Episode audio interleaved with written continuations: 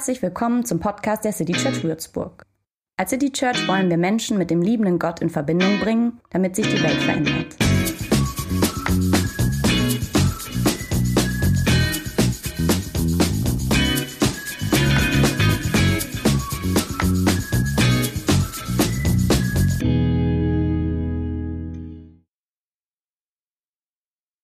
Ich war 19.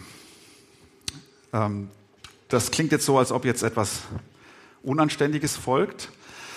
Ähm, aber ich war einfach 19 und lebte in der Schweiz vorübergehend.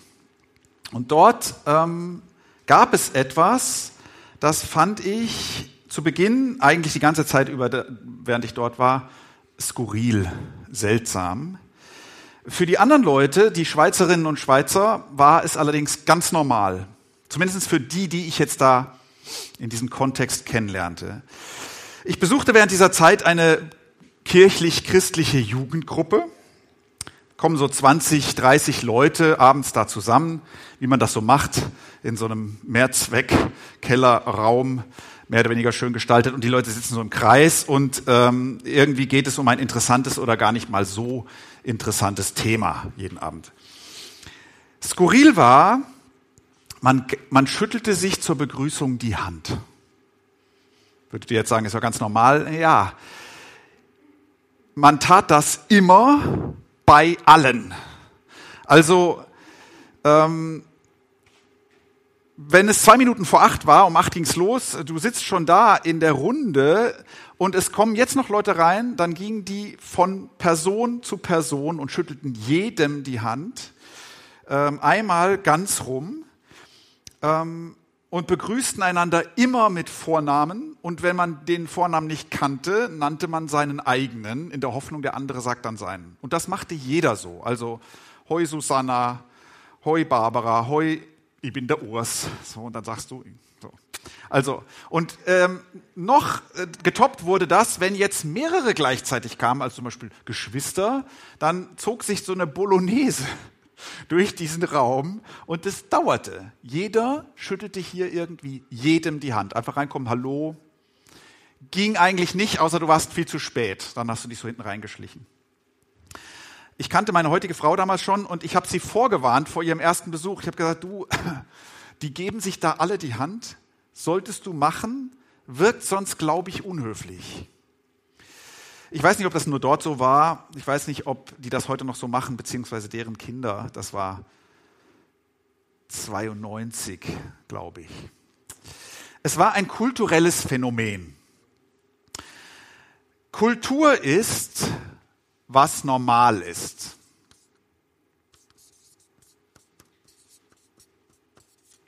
So ähm, hat es Erwin Schwind ähm, definiert auf einer hauptamtlichen Tagung, als er über dieses Thema sprach. Ähm, es gibt äh, natürlich viel äh, detailliertere und präzisere Definitionen, aber ähm, das passt eigentlich ganz gut. Kultur ist, was unter uns ohne zu überlegen abläuft. Was wir kultiviert haben, bewusst oder unbewusst. Und es fällt uns jetzt gar nicht mehr auf, dass wir das so alle so machen. So, warum ist dieses Thema uns wichtig ähm, am Anfang dieses Jahres 2022? Ähm, und warum ist es uns insbesondere im Blick auf unsere Kirche wichtig? Und wenn ihr jetzt irgendwo anders sitzt in Deutschland oder sonst worum und das anschaut, dann könnt ihr es vielleicht übersetzen auf eure eigene Kirche oder auf eure eigenen Zusammenhänge, in denen ihr steckt und in denen ihr Kultur erlebt. Wir sprechen ja jetzt nicht über Kultur im ganz großen Sinne, sondern tatsächlich eher das, was man so Unternehmenskultur nennen könnte. Jede Gruppe, jede Gruppierung bildet so ihre Kultur aus. Warum ist das wichtig? Nun, Kultur ist unheimlich mächtig.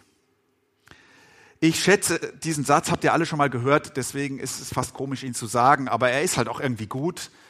Kultur ist Strategie zum Frühstück. Du kommst mit einer Unternehmensstrategie äh, kaum gegen deine Unternehmenskultur an, wenn sich das widerspricht. Kultur kann also ein echtes Hindernis sein. Kultur kann auch ein echter Booster sein. So, darum finden wir wichtig oder darum ist es wichtig zu fragen, ab und zu mal, wie ist sie eigentlich, die Kultur unserer Gruppe? Ist sie seltsam und wir merken es nur nicht mehr? Ähm, was hat unsere Kultur geprägt oder was soll sie prägen? Da gab es einen Menschen, vielleicht gibt es den auch noch, ich weiß gar nicht, wie lange das her ist, aber der war wohl so der Erste, der sich mit diesen Gedanken beschäftigt hat. Der hieß oder heißt Edgar Schein. Der hat ein kleines Kulturmodell entworfen. Das ist jetzt keine Raketenwissenschaft, ähm, relativ einfach kann man sich das merken. Und er sagt, Kultur spielt sich eigentlich auf drei Ebenen ab. So. Ähm, das, was unsere Kultur prägt, unsere Gruppenkultur kann man in so drei Kategorien einordnen. Und er sagt, ganz unten im Fundament sind die Grundannahmen.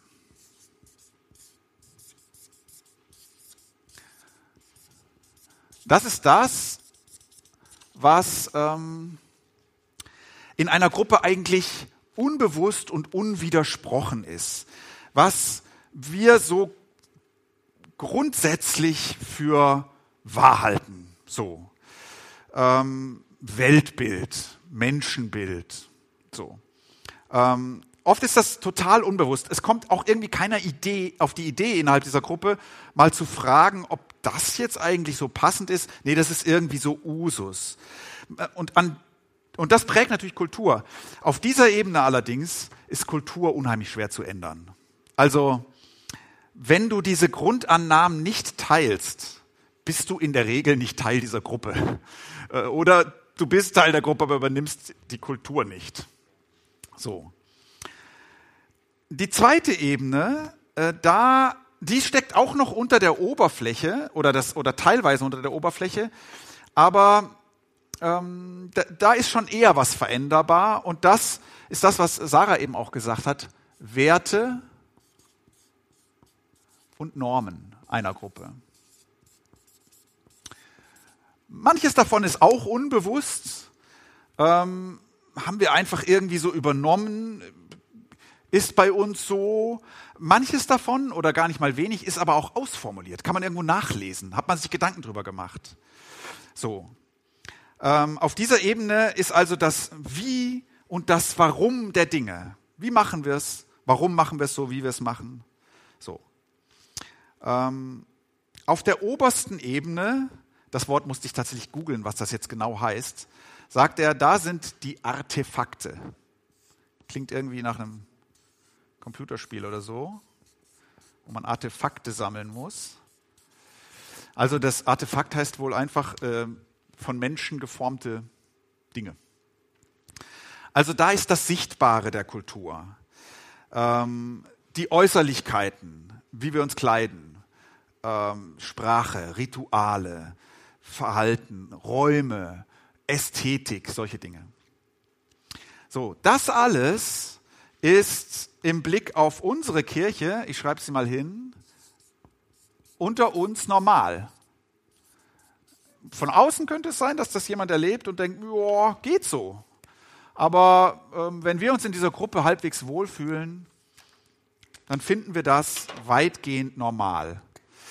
Wir sprechen jetzt gleich so ein bisschen über die City Church Kultur. Ich versuche das mal so zu zeigen.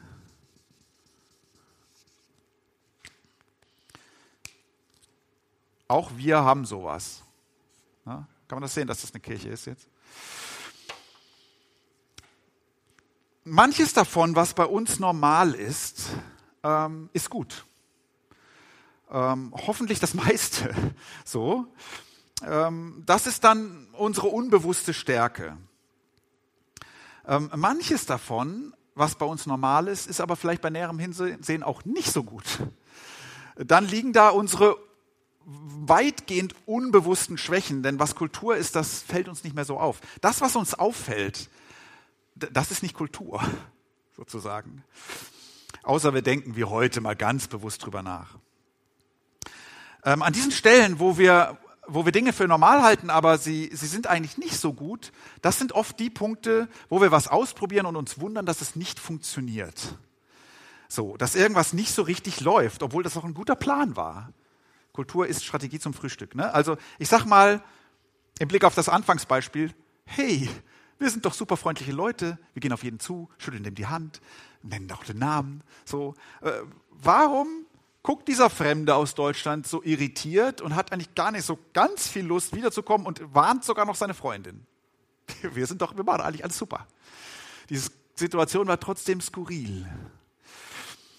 So, wir haben fünf Sonntage und denken über verschiedene Sachen in dieser Thematik nach. Wir machen uns jeden Sonntag ähm, Gedanken über einen Aspekt unserer Kultur, aber nicht so, dass wir jetzt in unsere Gruppe reinschauen und gucken, was ist denn da, sondern indem wir uns von Jesus von Nazareth ähm, abschauen, wie Kultur eigentlich sein sollte. Ähm, ich zeichne den ja ab und zu. Er wird immer irgendwie so. Denn ähm, die Kultur einer Kirche, so meinen wir, müsste eigentlich geprägt sein von dem, der im Zentrum unseres Glaubens steht. Also an dem, was er normal fand, findet, wollen wir Maß nehmen. Was, was würde Jesus kultivieren? In einer jesuanischen Gruppe, wenn man so sagen will. So, das gucken wir uns an und dann schauen wir, was, was entdecken wir da bei uns und können sagen, ja, doch, das passt oder wo müssten wir uns ändern? Stehen wir unserer, mit unserer Kultur irgendwie uns selbst oder auch Gott im Weg? Und wollen wir dann, auch wenn das Zeit braucht, denn Kultur verändern braucht Zeit, das machst du nicht über Nacht, aber wollen wir vielleicht eine neue Normalität einüben hier und da? Jeden Sonntag steht ein Text im Zentrum und heute ist das Lukas 5, 27 bis 32. Kurzer Text lese ich vor. Als Jesus danach weiterging und am Zollhaus vorbeikam, sah er dort einen Zolleinnehmer sitzen, einen Mann namens Levi. Jesus sagte zu ihm, folge mir nach. Da stand Levi auf, ließ alles zurück und folgte Jesus nach. Levi gab Jesus zu Ehren in seinem Haus ein großes Fest. Zusammen mit Jesus und seinen Jüngern, nein, zusammen, doch ja, zusammen mit Jesus und seinen Jüngern nahmen zahlreiche Zolleinnehmer und andere Leute von zweifelhaftem Ruf an dem Essen teil. Die Pharisäer und ihre Anhänger unter den Schriftgelehrten waren darüber empört und stellten die Jünger zur Rede. Wie könnt ihr nur zusammen mit Zolleinnehmern und Sündern essen und trinken, sagten sie. Jesus selbst gab ihnen die Antwort, nicht die Gesunden brauchen den Arzt, sondern die Kranken. Ich bin nicht gekommen, um Gerechte zu rufen, ich bin gekommen, um Sünder zur Umkehr zu rufen. So, wir haben ja also einen Mann, ähm, der etwas ganz selbstverständlich tut und andere, die das extrem irritierend finden was er da tut. Die, die wundern sich und, und das passt überhaupt nicht in ihr Verständnis. Die irritierende Tat des Jesus von Nazareth ist die, dass er eine Party feiert mit Leuten, ähm, mit gewissen Leuten, sagen wir mal. Ähm, mit Leuten, die ihr Geld auf legale, ähm, aber sagen wir mal ethisch sehr schwierige Art und Weise verdienen. Ähm, für ihn ist das normal, mit diesen Leuten zu feiern. Für diese Gruppe ist das überhaupt nicht normal. Ähm, also wenn man diese Gruppen jetzt mal beschreibt, da ist Jesus eigentlich noch mit seinen Jüngerinnen und Jüngern. Man könnte sagen, ein jüdischer Rabbi, ein, ein theologisch-geistlicher Lehrer mit seiner Anhängerschaft. Dann sind hier die Pharisäer und Schriftgelehrten. Ähm, eigentlich könnten das, könnte das hier Jesu Peer Group sein. Die sind nicht so unterschiedlich. Ich glaube, deswegen hatten sie auch oft Stress miteinander. Ähm, das ist so eine Art Glaubenslaienbewegung. Und dann steht da noch Schriftgelehrte. Da gibt es ein paar theologisch versierte Leute, die sich zu dieser Laienbewegung dazuhalten und die sind hier mit dabei. Also da geht es um religiöses Leben und um gute Theologie. Und dann sind da Levi, den können wir vielleicht mal hervorheben, und seine Zolleinnehmerkollegen und andere nicht näher beschriebene Leute, die eben, ich sage mal, ihr Geld auf eine sehr asoziale Weise verdienen, obwohl es erlaubt ist. Ähm, ja, kollaborieren mit dem Regime, ähm, nehmen hier und da, so wird es ihnen jedenfalls vorgeworfen, die eigenen Landsleute aus, bereichern sich so. Ähm, man nannte diese Gruppe die Sünder. Also das war tatsächlich eine Bezeichnung für diese Gruppe. Nicht nur diese Gruppe, sondern dort gehörten noch so ein paar andere anrüchige Berufe dazu. Aber diese Gruppierung, das sind die, die, die Sünder. So. Jesus lernt jetzt eben einen dieser Leute kennen, Levi. Und ähm, das müsste eigentlich schon so ein erster kultureller Clash ge gewesen sein zwischen diesem Rabbiner und diesem, diesem ähm, Zolleinnehmer. Ähm, das führt aber noch nicht zur Spannung, dass er ihn kennenlernt und ihm sagt, komm mit. Also jemanden da rausholen, ja, das mag ja noch gehen, so. Okay, Leute auf den rechten Weg bringen, aber dass er jetzt mit Levi und seinesgleichen eine Party feiert, ohne darüber nachzudenken, ob der sich nicht ein bisschen mh, hm, klarer abgrenzen müsste von dem, was diese Leute tun und richtig finden ähm, von dieser Szene. Das irritiert. Und ehrlich gesagt, eigentlich irritiert die das zu Recht. Ähm, denn damals wie heute, sich mit Leuten an einen Tisch setzen, zusammen essen, feiern, das Glas erheben, das bedeutet etwas. Also ein Foto davon in der Presse.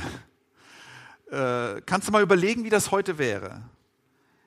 ähm, auf der Party welcher Leute sollten sich öffentliche Personen besser nicht fotografieren lassen, ähm, wenn sie einen Ruf zu verlieren haben? Auf der Party welcher Leute sollte man dich besser nicht treffen oder gerade wenn du eine öffentliche Person bist? Weil du wirst das nicht erklären können, warum warst du auf dieser Party mit diesen Leuten und ihr feiert da oder was? Das wird dir keiner glauben, dass du dich nicht auch mit dem, wofür diese Leute stehen, in Politik, in Macht, in Geld fragen, irgendwie mit ihnen gemein machst. Also ruckzuck hast du Partygate, wenn du Jesus von Nazareth heißt. So. Jesus hielt es aber irgendwie für ganz normal. Jesus hält es für normal, Barrieren zu überschreiten zu Leuten, wo die Barriere so eigentlich nicht überschreitbar ist. Das tut er im Blick auf verschiedene Menschen. Als jüdischer Mann spricht er zum Beispiel mit einer samaritanischen Frau. Schon als Mann mit einer fremden Frau sprechen. Jüdischer Mann, samaritanische Frau geht eigentlich gar nicht. Äh, ist für ihn ganz normal. Macht er einfach. Äh, mag für andere irritierend sein, für uns natürlich heute nicht, damals aber schon. Oder, das ist natürlich nochmal eine ganz andere Geschichte, aber er nähert sich, oder man muss sagen, er lässt sich anfassen und fasst an Menschen, die leprakrank sind oder andere Hautprobleme großer Art hatten. Und man hielt damals diese Krankheit für hoch ansteckend. Die ist gar nicht so ansteckend anscheinend, aber man dachte das so. Also ähm, diese Leute mussten vor sich selbst warnen. Die, die lebten ein Distanzleben. Da ist, sind unsere Distanzregeln ein Witz. So. Ignoriert er einfach. Und ich würde jetzt mal sagen, nicht weil er wusste, dass es eigentlich gar nicht so ansteckend ist. Ignoriert er einfach. Es scheint so zu sein, dass Jesus von Nazareth keinen Menschen scheute. Es scheint so zu sein, dass ihn die und der Einzelne interessierte, egal wer es ist. Es scheint so zu sein, dass er hinter jedem Menschen eine Geschichte vermutete, die es wert ist, gehört zu werden. Egal, was andere über diese Leute denken mögen. Es scheint so zu sein, dass er nicht zu viel Individualität für ein Problem einer Gesellschaft hielt, sondern zu wenig Individualität. Wir könnten den Wert vielleicht versuchen zu beschreiben, der möglicherweise hier drunter liegt. Und ich würde mal sagen, das ist einfach Liebe zur Welt. Das treibt diesen Mann an. Liebe zur Welt und all ihren Menschen, denen man in dieser Welt begegnet. Und auf die Frage der irritierten Leute hin, äh, was das denn soll, oder lässt er auch erahnen, was eine Grundannahme von ihm sein könnte. Er sagt ja nicht, die Gesunden brauchen den Arzt, sondern die Kranken. Ne? Das sollten wir, das sollte keiner von uns je, übrigens jemals zu jemand anderem sagen, außer du bist Arzt, dann kannst du sowas sagen. Aber sonst können wir das eigentlich nicht sagen, ohne dass es arrogant klingt, wenn wir sagen, na ja, ich habe hier Kontakt mit jemandem, weil die Kranken brauchen den Arzt. So. Äh, ich würde mal sagen, äh, nur, nur, der, nur Jesus Christus kann sowas sagen, ohne dass es überheblich klingt. Was steckt da dahinter? Ich würde jetzt einfach mal sagen, die Grundannahme, dass es jeder wert ist. Jeder ist es wert. Jeder und jede ist es wert.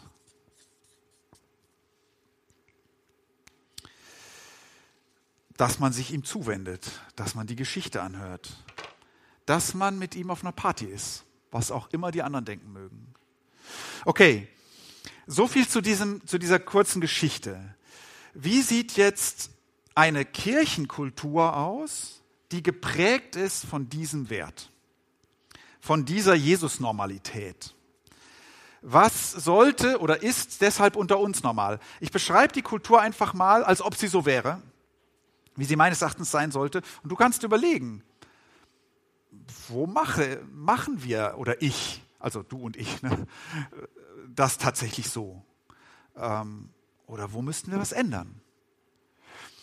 In so einer Kultur ähm, lebt eine, eine Zuwendungslust zu anderen die ist da lebendig, die ist da normal, dass man sich einander zuwendet, jemand anderem zuwendet. Und wesentlich unnormaler ist, dass man sich abgrenzt.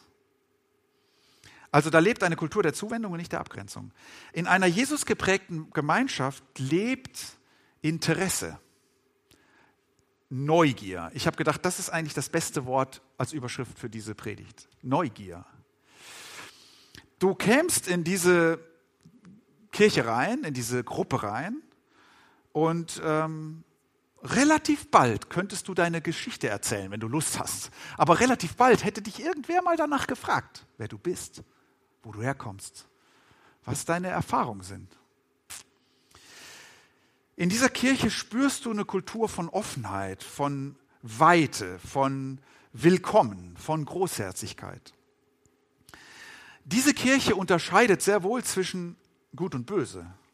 Äh, sie deckt nicht das Unrecht und den Missbrauch und den Betrug. Sie nennt Täter Täter und sie nennt Opfer Opfer. Und irgendwie ist sie aber gleichzeitig ein Ort größtmöglicher Gnade und kleinstmöglicher Verurteilung. So würde ich diese Kultur beschreiben. Normal, habe ich gedacht, ist das irgendwie auch nicht. Normal ist das irgendwie auch nicht. Kann es sowas eigentlich so geben? Gelingt uns das wenigstens ein wenig? Und wie könnte man was ändern? Immerhin, einer unserer Werte, kann man auf der Webseite nachlesen, heißt ja Weltlieben. Ne? Also das ist schon mal gut. Das ist schon mal gut. Ich versuche mal unsere Gemeinde so ein bisschen zu beschreiben und ähm, ich, das zu beschreiben, was ich glaube zu sehen. Ich glaube ja, nicht die Motiv uns motiviert nicht, oder mindestens haben wir das in unsere Werte formuliert, uns motiviert nicht, uns irgendwie abzugrenzen, sondern uns motiviert, das zu tun, was wir tun, aus Liebe zur Welt.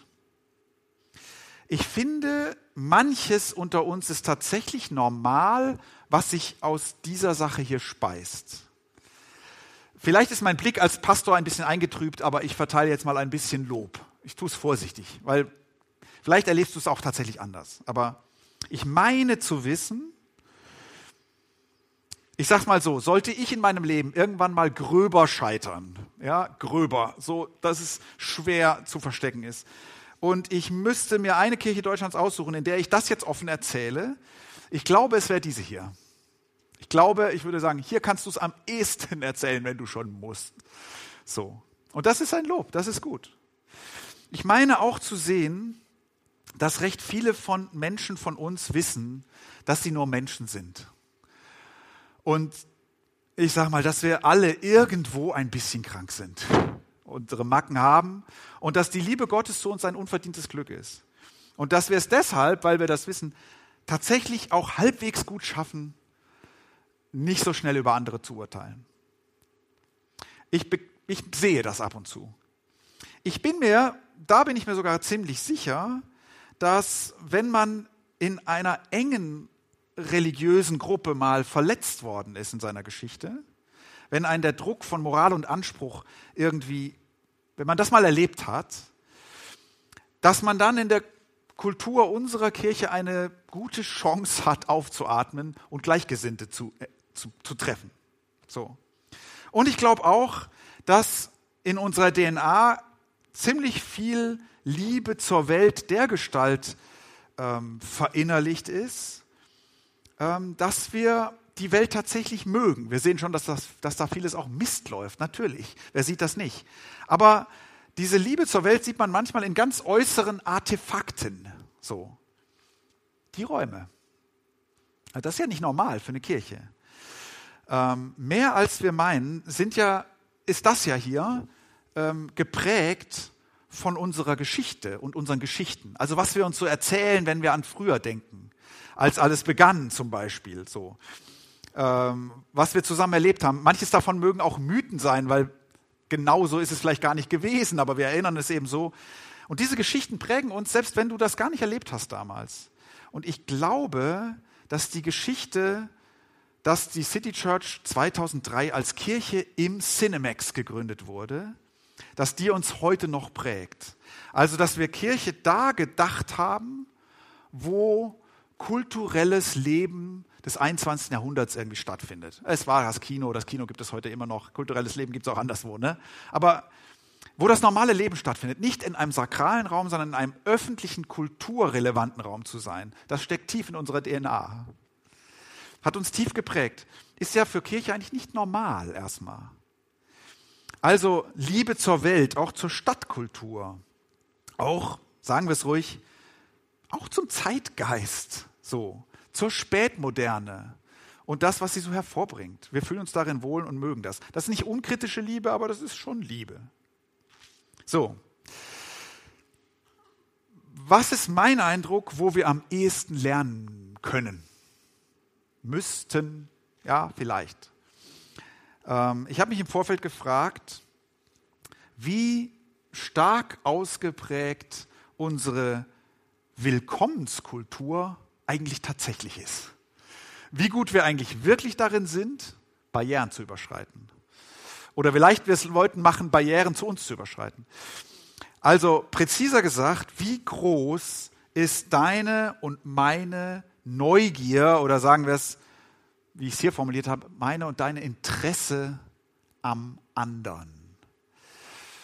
Früher hast du, es ging vielleicht dir auch manchmal so, ich habe den Satz früher öfter gehört, in letzter Zeit ehrlich gesagt nicht mehr so oft, finde ich ganz gut, aber vielleicht liegt es nur an Corona, weil ich weniger Leute treffe, nämlich den Satz, äh, es ist nicht leicht in die City Church reinzukommen. Also es war noch zu Kinozeiten, aber da sagten Leute, ja, offene Atmosphäre, man fühlt sich hier wohl, man kann hier kommen und gehen, merkt aber manchmal auch keiner. So. Gar nicht so einfach hier Leute kennenzulernen. Also meine Frage, wie normal, wie tief ist das in unserer Kultur? Wie normal ist es für dich, Leute, die du nicht kennst, nach ihrer Geschichte zu fragen?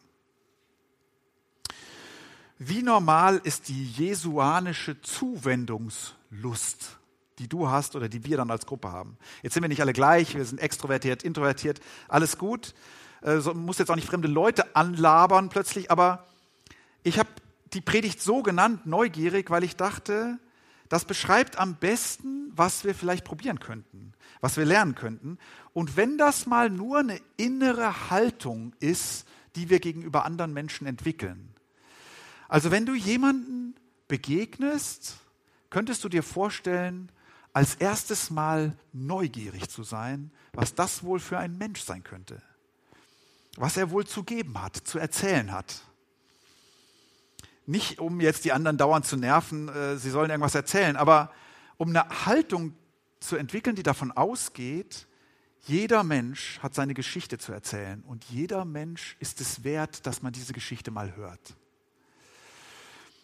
Ähm, selbst der Mensch, der streckenweise dann vielleicht eine ganz dunkle Geschichte erzählt, natürlich. Selbst der Mensch, dessen Geschichte dann und dessen Entscheidung du vielleicht überhaupt nicht nachvollziehen kannst, wenn du sie hörst. Neugier gegenüber jedem entwickeln. Es gibt ja gerade große Verwerfungen in unserer Gesellschaft naja, man muss sie jetzt auch nicht größer machen, als sie sind, aber es gibt ne, diese Polarisierung und so. Mancher findet total unbegreiflich, was ein anderer total normal findet und man versteht gar nicht, was der andere da glaubt und warum der das glaubt. Wie wäre es, wenn Leute mit gegenteiliger Meinung mal nicht 30 Minuten diskutieren, sondern sich mit 30 Minuten mit echtem, ungeheucheltem Interesse begegnen? Was bewegt dich eigentlich? Was was hoffst du eigentlich? Was, was macht dir Angst? Äh, was hast du erlebt? Es würde nicht äh, alles, die würden nicht einer Meinung sein danach, aber es würde diese Barrieren deutlich verkleinern. Eine Kirche, in der so eine Kultur normal wäre, wäre jesuanisch, neugierig, menscheninteressiert, Barrieren überwindend und das hätte Kraft. Amen.